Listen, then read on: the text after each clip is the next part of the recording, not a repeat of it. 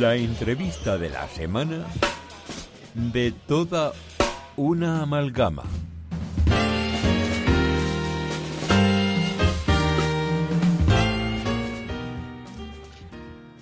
Bueno, pues tenemos ya creo que está aquí a, operativo, me da lo que hay el compañero Alejandro, así que le doy las buenas noches a Ángela. Buenas noches. Hola, buenas noches. Vale, un momentillo que me subo yo los auriculares para escucharte mejor. Vale. ¿Me Eh, bueno, Ángela o Pereza Andaluza, ¿cómo prefieres que te llamemos? Bueno, Ángela, si queréis, sí. Perdón, perdón, que eh, baja yo eh, el auricular y no te escucha. Repite, por favor. Ángela, Ángela, Ah, si quieres. Bien. Bueno, eh, no sé si has escuchado al inicio del programa, he estado felicitando un cumpleaños. Eh, en este caso también tengo que felici- felicitarte a ti, porque hace tres Sí. años de, de Pereza Andaluza, precisamente. Sí, justo ayer fue el aniversario, sí. Y bueno, mm, cuéntanos un poco más, ¿quién es Ángela y este proyecto de Pereza Pues- Andaluza? Pues nada, yo soy una historiadora del arte que en pleno confinamiento decidió abrirse una cuenta de, de divulgación, un poco por, por pasar el tiempo cuando hace tres años estábamos encerrados en casa a esta fecha. Pues bueno, siempre había querido hacer algo con el tema de la tesis que estoy trabajando y tal. Y bueno, como estaba también con el trabajo tan parada, que haciendo visitas guiadas y eso, pues no, no era el mejor momento decidí abrirme una cuenta donde contar curiosidades y acercar un poquito cómo veo yo el arte y todo, todas esas cosas al mundo. Yo tenía una curiosidad porque eh, siendo, bueno, andaluza de Córdoba, eh, el nombre de Pereza Andaluza es un poco también un guiño, una especie de reivindicación un poco a, a- a lo que siempre se nos ha tachado a los andaluces. Pues bueno, sí, y aparte también es un cuadro de Julio Romero de Torres. Entonces, como mi, bueno, mi- uno de mis pintores favoritos es él y siempre tiene también como muchos clichés su pintura y tal, me parecía que era un nombre bastante llamativo por lo que comentas, porque él en la pintura hace un poco también esa broma, guiño a, bueno, es una mujer, el cuadro se llama así porque es una mujer en un zaguán echando una pequeña siesta. Y pues bueno, esa, esa etiqueta ¿no? que se nos tacha siempre a los, a los andaluces y jugar un poco con eso y, y poner el nombrecillo y, y por ahí va, va la cosa. También te quería preguntar un poco porque, bueno, eh, el crecimiento en tres años ha sido espectacular. Eh, más o menos, ¿a partir de qué fecha o en qué post fue el que dio el salto para ese crecimiento? Porque imagino que al principio del confinamiento no sería muchos seguidores. No, claro, al principio fue una cosa muy, muy gradual, muy chiquita y mm, fue porque, bueno, empecé a crecer un poco más porque era por septiembre o cosas así, pues bueno, hice, se me ha- empecé a hacer memes de arte y uno lo basé en una chica que tiene muchísimos seguidores, se llama Hazme una foto así y se dedica un poco a parodiar los influencers y tal y le hice como un guiño, la etiqueté, me compartió y a partir de allí fue bastante, bastante guay. Luego aparte también yo por, por posts que he hecho y demás, pues he ido teniendo bastante difusión. Los últimos han sido sobre temas de vocabulario andaluz y de Sí. insultos también para el Día de Andalucía. Y la verdad que eso te da, me da bastante visibilidad y, y, bueno, mucha aceptación. Eso también es lo interesante que, que se ve en tu perfil, ¿no? Cómo eh, eh, usas eso, el arte y también el- un poco, no sé si estás de acuerdo conmigo, este movimiento de renovación de, de Andalucía o del andalucismo, que por decirlo de alguna manera, eh, Mm. con esa frase que, que tú decías, ¿no? Eh, por ejemplo, uno de los que recuerdo, que es de los más recientes que tienes, ¿no? Por ejemplo, para el 8M, eh, si no recuerdo mal, el de Cordosiesa.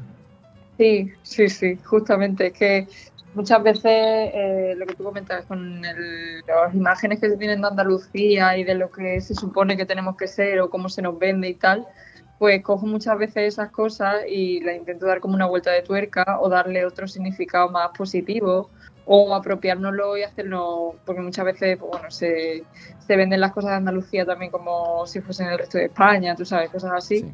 intentar como recuperarla y hacerla nuestra. Y lo de Cordosiesa, pues bueno, es un insulto un poco brusco, ¿no? Que se nos dice siempre a las mujeres de Córdoba porque, bueno, que la fama, ¿no? De que si son muy guapas pero muy bordes, cuando detrás de todo eso pues hay también un poco una situación muy machista, ¿no? Que es que si una mujer no, no quiere nada, pues es normal que sea importante contigo, ¿no? Y que un hombre no lo quiera aceptar, pues a veces mm, les sienta mal y, nos etiquetan así, pues hacer lo propio y hacerlo como algo que lleva a gala, ¿no? Es lo más, lo más reciente. Además, este meme lo hice para una exposición que hemos hecho en una tienda aquí en Córdoba y, bueno, lo han comprado y hemos donado un poco el dinero a una asociación de mujeres y la verdad que, que ha sido una iniciativa muy chula también. Muy interesante, eso no lo sabía, porque sí sé que tú muchos de tus memes eh, luego lo hace tipo merchandising. Sí, sí, justamente ahora he terminado de. Estaba justo apuntando cosillas porque he abierto. Bueno, lo voy haciendo por pedidos porque esto tampoco es mi, es mi trabajo, ¿no? Pero la gente le gustó y empecé a hacer bolsas y camisetas y la verdad que este golpe ha ido muy, muy guay y la gente ha tenido mucha aceptación y sobre todo el meme de Cordosiesa me lo han pedido mucho. Está muy guay. Ha tenido éxito para sacarlo ahora en una tirada, ¿no? Total, sí, sí, sí. Pues mira, precisamente de eso también te quería preguntar, porque dices que bueno, estás haciendo la tesis, también te dedicas a, interpretación del patrimonio, eh, tienes la cuenta. Eh, ¿De divulgar se puede vivir a través de redes? Bueno, sí, hombre, de divulgar se puede vivir. Eh, tiene su trabajo, pero yo, por ejemplo, en mi caso tenía ya una una profesión que es la visita guiada, que al fin y al cabo es divulgación, ¿no? Pero sí, yo creo que poco a poco te vas haciendo un hueco y yo en este caso estoy ahora mismo sobre todo con visitas y luego de vez en cuando doy alguna charla y me han invitado a alguna cosilla, pero bueno, sí que hay gente como, no sé, el barroquista o Sara Ruballo que evidentemente viven de, ello. Yo ojalá no me, inviten a algún día a un programa de la tele, pero no sé. sí, sí. Claro, es lo que precisamente por donde iba, ¿no? Esos son perfiles que ya también llevan, no sé cuántos años llevarán, pero llevan bastante. sí, llevan mucho tiempo. Y son perfiles potentes, pero bueno, también desde aquí de Andalucía, hombre, ¿por qué no el tuyo que siga también para, para arriba, ¿no? Y que llegue a, ese, a ese nivel también. Claro, por supuesto. Yo, yo encantada de. Sí, sí, en el canal Sur quieren hacer algún programa de cultura. yo encantadísima, vaya. Y comentabas también que entonces eh, este perfil te sirve a ti un poco para ese trabajo que es el de las visitas guiadas en Córdoba. Sí, vaya, yo lo que estaba durante el confinamiento cuando empecé simplemente tampoco era consciente o sea, del mundillo que envolvía las redes sociales y el tema cultural, porque yo al final usar las redes sociales un poco por desconectar, ¿no? Eh, por ver cosas muy de sociedad, un poco las noticias, pues temas que te gusten pero de tu tiempo libre, pero de repente al meterme en esto de Instagram vi que era un nicho ahí guay y que podía incluso dedicarme yo por mi cuenta a las visitas y así y así ha sido, ¿no? Es una plataforma más y un, un como un de este de presentación, una no me sale ahora la palabra, como un panorama de presentación que te sirve un poco para enseñar tu trabajo. Y desde ese momento, pues me, hace un año y pico me hice autónoma. Ah. Y, y, bueno, ahora mismo lo que hago es visitar bajo mi marca e intentar también un poco que la gente venga a conocer Córdoba de una forma distinta, no, no tan turístico como estamos acostumbrados, que es lo que también quería hacer un poco desde hace un tiempo. No sé cómo estará la situación en Córdoba. Yo aquí desde Sevilla, porque somos del gremio, ¿vale? Yo también me dedico a, ah, muy bien. Genial. a, la interpretación del patrimonio. Eh, te pregunto también por eso, ¿cómo estará, por ejemplo, allí la situación en Córdoba? Porque dices que quieres salirte un poco de, lo habitual. Eh, ¿Es fácil eh, seguir esa línea de trabajo, que no te el público te acabe pidiendo, como yo suelo decir, ¿no? el sota, caballo y rey? bueno, al final siempre acabas eh, haciendo un poco, entre comillas, lo típico, ¿no?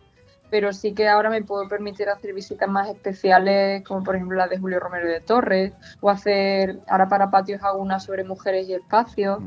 Em, no sé, es como darle, y también darle mi toque personal y y no ir con grupos muy grandes, intentar como cuidar un poquito la idea de no aportar más a la turistificación que hay, ¿no? Que, no sé cómo está en Sevilla también, pero aquí en Córdoba la temporada está viniendo muy muy alta, la verdad, está siendo bastante bastante a tope. También, también está fuerte aquí en, Sevilla. Yo creo que es una, una, problemática que tenemos no, no solo en Andalucía, ¿no? Sí, casi, en toda España estamos prácticamente igual en ese sentido. Sí, sí, sí. Eh, también otra de las cosillas que, bueno, que hemos visto en, tu, en tus redes y creo que es algo interesante, un colectivo que si no recuerdo mal el nombre es Algazara, que tenés allí en, Córdoba, donde es, englobáis pues, todo tipo de artistas. No sé si puede contarnos un poquito más sobre este proyecto. Sí, claro. Bueno, a mí me, digamos, me invitaron a participar eh, es Almudena Castillejo, que es una pintora, ilustradora, y Borja Cámara, que es también ilustrador. Y bueno, lo que hicieron fue un poco hacer como una especie de, grupo, no sé si llamarlo cooperativa, no sé, es como una cooperativa de artistas, vamos a decirlo así, ¿no? Y, reunir un montón de compañeros y compañeras que se dedican al mundo del arte desde todas las mm, disciplinas, cerámica, fotografía, ilustración. Y yo soy un poco la cara de la historia del arte ahí, que les ayuda un poco con el tema de divulgación y tal. Y, bueno, participamos, ellos participan en exposiciones y yo le ayudo con el tema de las cartelas, del tipo de cómo colocar el tema de la museografía y tal. Y, han hecho ahora mismo, nos han hecho un documental también para hablar un poco del colectivo y lo que tratan un poco también es como, pues bueno, al final la esencia de mi cuenta y como el resto de compañeros, de que Andalucía se venda por los propios andaluces, desde su arte contemporáneo sobre todo y quitarle un poco también el, no sé, como ese mmm, ¿no? Que a veces envuelve ciertos temas y darle un poquito de contemporaneidad al asunto. Y, bueno, la verdad es que están saliendo cosas muy chulas. Total, que es un proyecto que pensáis a, largo plazo, ¿no? De darle, igual que como tú dices en tu visita, le das una vuelta de tuerca, aquí darle una perspectiva de Andalucía, pero más moderna, más contemporánea. Claro, sí, sí, intentar un poco coger las raíces y, y lo que nos identifica y nos une como, en este caso como cordobeses, ¿no? que sería lo que nos une a todos, e intentar promover la ciudad porque en el ámbito cultural pues al final supongo que pasa también un poco en todos sitios, ¿no? que siempre se acaba haciendo lo mismo con la misma gente e intentar pues un poco que el panorama se actualice a nivel de pues, bueno, gente nueva, joven, con unas ideas más frescas que intenten pues desde, no sé, de hacerte ojalá, ¿no? Y llamen a alguno de mis compañeros para el nuevo cartel de feria, ¿no? Eso sería como, como muy guay. Pero bueno, pues intentar hacer un poco de ruido, que es también por eso lo del tema de Algazara, ¿no? que está torno de gente en árabe, y intentar eso, hacerse un hueco en el panorama artístico de la ciudad y a nivel andaluz también para, para un poco eso, darle un poco de aire fresco a todo esto. Y volviendo un poco a, tu cuenta, eh, tu tema principal, o bueno, o la línea temporal que sigues, es el siglo XIX. Un siglo que, si estamos hablando de Andalucía, que está denostada, el, el siglo XIX también es un siglo dentro de la historia que tiene un poco de leyenda negra, ¿no? Porque, bueno, imagino que sigues esto también por tu línea de, de tu tesis, imagino. Sí, bueno, tiene, tiene como mucho convencionalismo, ¿no? Muchos clichés. Y mm, como que yo cuando, vamos, lo, en general, ¿no? porque yo me hablo de, en mi tesis trato el romanticismo y un poco cómo se empezó a conservar el patrimonio en ese momento, pero a nivel general la gente lo tiene concebido como un, siglo que como pasó relativamente hace poco, que ya está muy estudiado, muy conocido y que solo, pues bueno, eh, gente que pintaba muy tal y que no hay nada que llamar la atención, ¿no? Es como, le hacen como muy poca gracia y yo eres como un, momento histórico que a mí me fascina particularmente y con todo el tema de la investigación pues lo he redescubierto todavía más y pues creo que tiene desde movimientos históricos y también momentos, sea, movimientos artísticos, perdón, y momentos históricos que son muy interesantes, desde el fenómeno de los viajes hasta pasando por la pintura de paisajes, no sé, mm, todo muy conectado también. Primeros momentos a nivel de movimientos de mujeres también muy interesantes y no sé, intento un poco acercar Tampoco quiero explicar toda la tesis, ¿no? porque si no pierde la gracia, pero algunas curiosidades de la investigación, cosas también que me gusten en general, no sé, es un siglo que me llama mucho la atención. Y ahora parece que se ha puesto un poco de moda, pero vaya, no sé. Sí, eh, además, quizás porque, bueno, yo ahora mismo suena también un divulgador de, redes, que es Daniel Aquillé, si no recuerdo mal el nombre, que es de Zaragoza.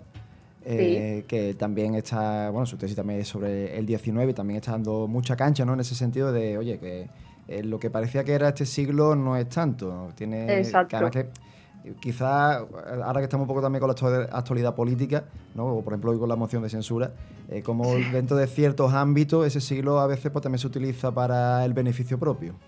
Eso es, sí, sí, sí, además se tergiversa muchísimo y en función de lo que convenga. Y, bueno, al final la historia se utiliza mucho hoy en día, aunque la gente no lo vea tanto. Y, bueno, es un siglo del que le debemos muchísimas cosas y de muchas situaciones que estamos viviendo hoy en día, pues al final son consecuencias de, del 19, ¿no? Y, y bueno, es una cosa que, te ayuda a entender la, actualidad. A mí me llama mucho la atención por eso. Sí, además sigue siendo, o por lo menos yo lo veo así, un siglo muy presente. Como tú decías, parece que es algo muy lejano, pero sin embargo, muchas de las cosas que tenemos todavía a día de hoy, ¿no? en el siglo XXI, vienen de ahí. Así que no somos tan, tan modernos como nos creemos. Justamente sí, o incluso eh, yo, por ejemplo, con temas de, porque me toca también muy de cerca, ¿no? Con temas de feminismo y de opiniones y de, no sé, de, situaciones, ¿no? Que se dan y, ves cómo escribían sobre las mujeres en el 19 y lo que les decían y ves lo que nos dicen hoy en día o por, por opinar o por intentar hacer algo distinto y no ha cambiado tanto la cosa, ¿no? Eh, mismos casi insultos, reprobaciones que, en aquella época, así que no hemos evolucionado tanto, ¿no? Además, como, como, tú bien dices, incluso en ese siglo lo que se, dice es que es donde se produce la involución precisamente en muchos de los derechos y libertades que tenían las mujeres. Sí, bueno, en realidad, eh, más que una, bueno, sí hubo cierta involución, pero luego como que, sobre todo con el movimiento sufragista y tal, eh, intentó como hacer un empujón por, por cambiar la mm. situación. Pero sí, el concepto de la mujer que se tiene, por ejemplo, el heredado que tenemos de ama de casa, cuidadora y tal, en realidad es algo que bebe del 19, por ejemplo, de filósofos y políticos de la época que pensaban que la mujer solo estaba para cuidar niños porque, por ejemplo, no se podían meter en política porque no pensaban bien o porque teníamos el cerebro a medio formar, que esas cosas las lees y te quedas un poco a cuadro, ¿no? Pero, pero ese, toda esa situación o, que te manden a la cocina a fregar, pues viene justamente de esa época.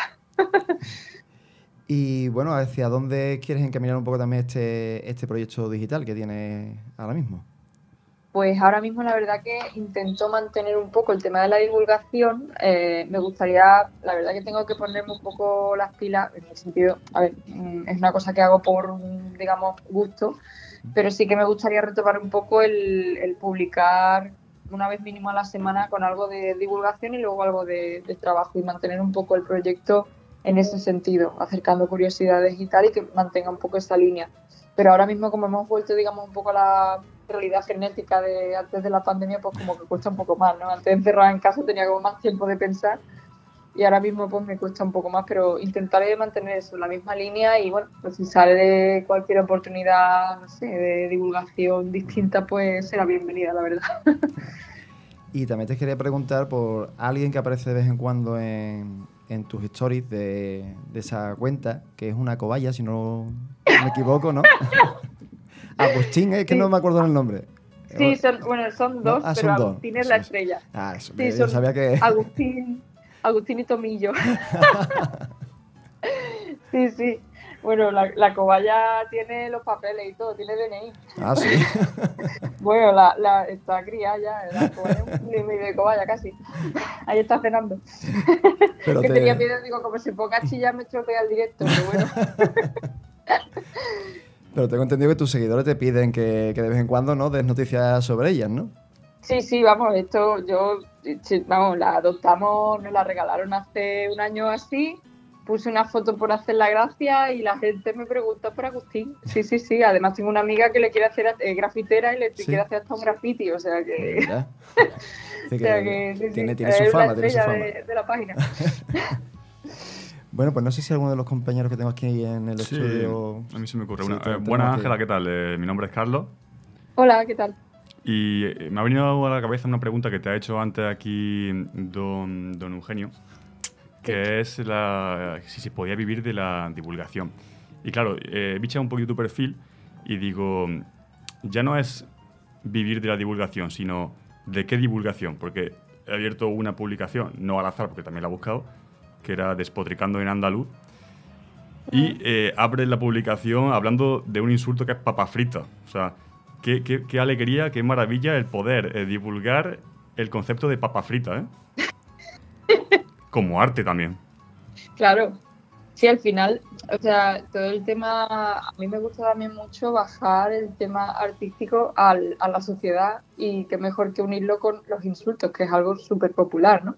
Y también que acercarle a la gente la forma de expresiones que tenemos que de algo tan normal eso como una algo que dices en un exabrupto, ¿no? Entonces, no sé, me parece yo creo que las redes sociales han democratizado bastante este tema y, bueno, es súper guay poder hablar de estas cosas y sobre todo que a cualquier locura que se te ocurra la gente la acepte, porque yo a veces publico y digo, veremos a ver por dónde me van a salir o si va a gustar o si no. Y la verdad que cuanto más loco se te ocurre el tema, más la gente más te lo acepta. Así que es genial, es una oportunidad súper chula de, hacer este tipo de cosas. Sí, sí, yo apoyo encarecidamente esa serie, que continúe y siga porque vale. me atrae Me tenéis que dar ideas. Vamos, fue por Twitter que pedí ideas de insultos en plan, oye, quiero hacer una cosa para el Día de Andalucía y se me ocurría alguno, pero tampoco era capaz de esa que estaba ya saturada. Y cualquiera es bienvenido por Twitter, ahí dejo abierta la, la convocatoria. Además, diversidad andaluza, porque, por ejemplo, el compañero que te hablaba es de Jaén, así que no sé si Carlos tiene alguna de allí de tu tierra. Eh, mi madre es cordobesa, entonces también tengo mezcla. Ah. pero. Pero expresiones que decir de Jaén, hay muchas. Es que, claro, lo que hacemos mucho es enfatizar la J, tenemos de hijo mío, ¿qué hace, hijo mío?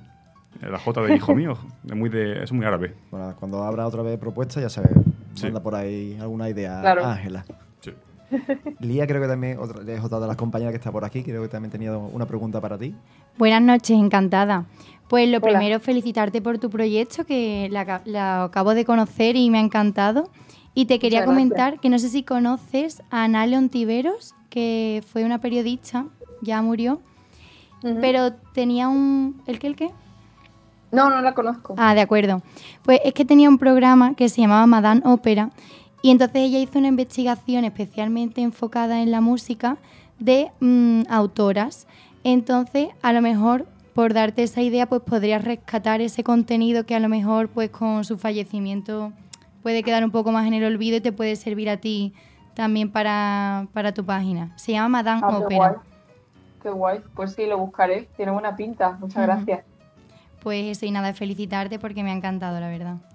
Muchas gracias. Pues otra de las compañeras que está aquí por, el estudio, Julia, también tenía algo que preguntarte.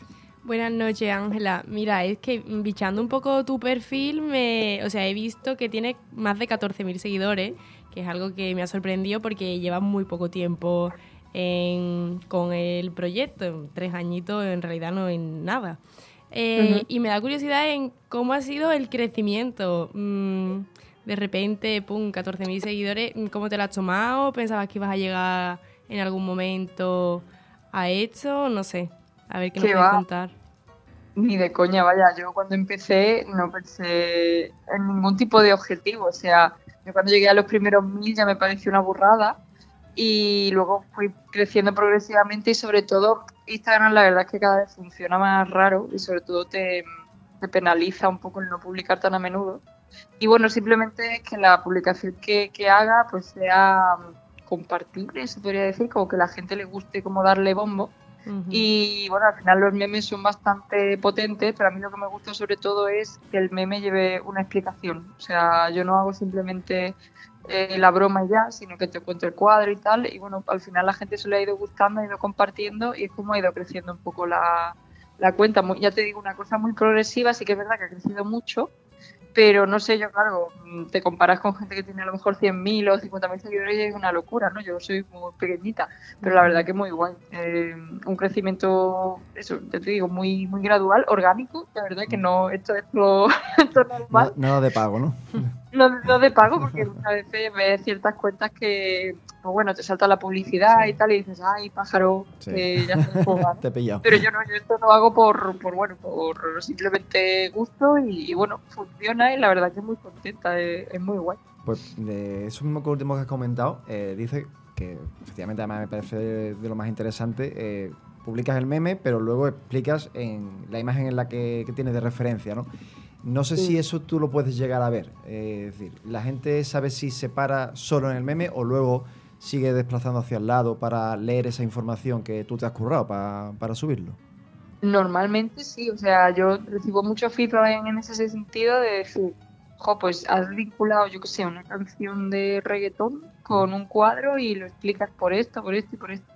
Qué guay, no sé. Y la verdad que el feedback es positivo en el sentido de que la gente se queda con toda la copla y, y es lo que les gusta, ¿no? Que al final no es simplemente una imagen, sino que pues les acercas un poquito de arte y de una forma pues amena, ¿no? Que es al final lo que, lo que vamos buscando. ¿no? Y a, ti imagino también te reconforta en ese sentido, que la gente no se queda solo con un meme, sino que acaba aprendiendo de esa divulgación que tú, que tú has hecho.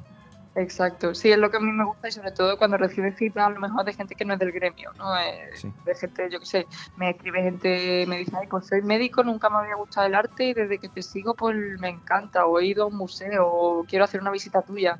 Al final también eso sirve como de gancho para que la gente venga a Córdoba y, y haga las cosas conmigo, ¿no? Al final es también una cosa guay. Pues Ángela, muchas gracias. Espero que, que te lo hayas pasado bien en, en esta entrevista. Y Sí, yo pues ya animo a todos nuestros oyentes, a los compañeros y compañeras de, de toda una amalgama también, pues que vayamos a Córdoba, que hagamos una visita contigo. Ya la contrataremos por, por, eh, por ese Instagram, ya que lo tenemos ahí. Y lo dicho, muy, muchas gracias también por haber accedido a, a esta entrevista. Nada, muchísimas gracias a vosotros por invitarme y ha sido un placer, estoy muy guay. Pues buenas noches, Ángela.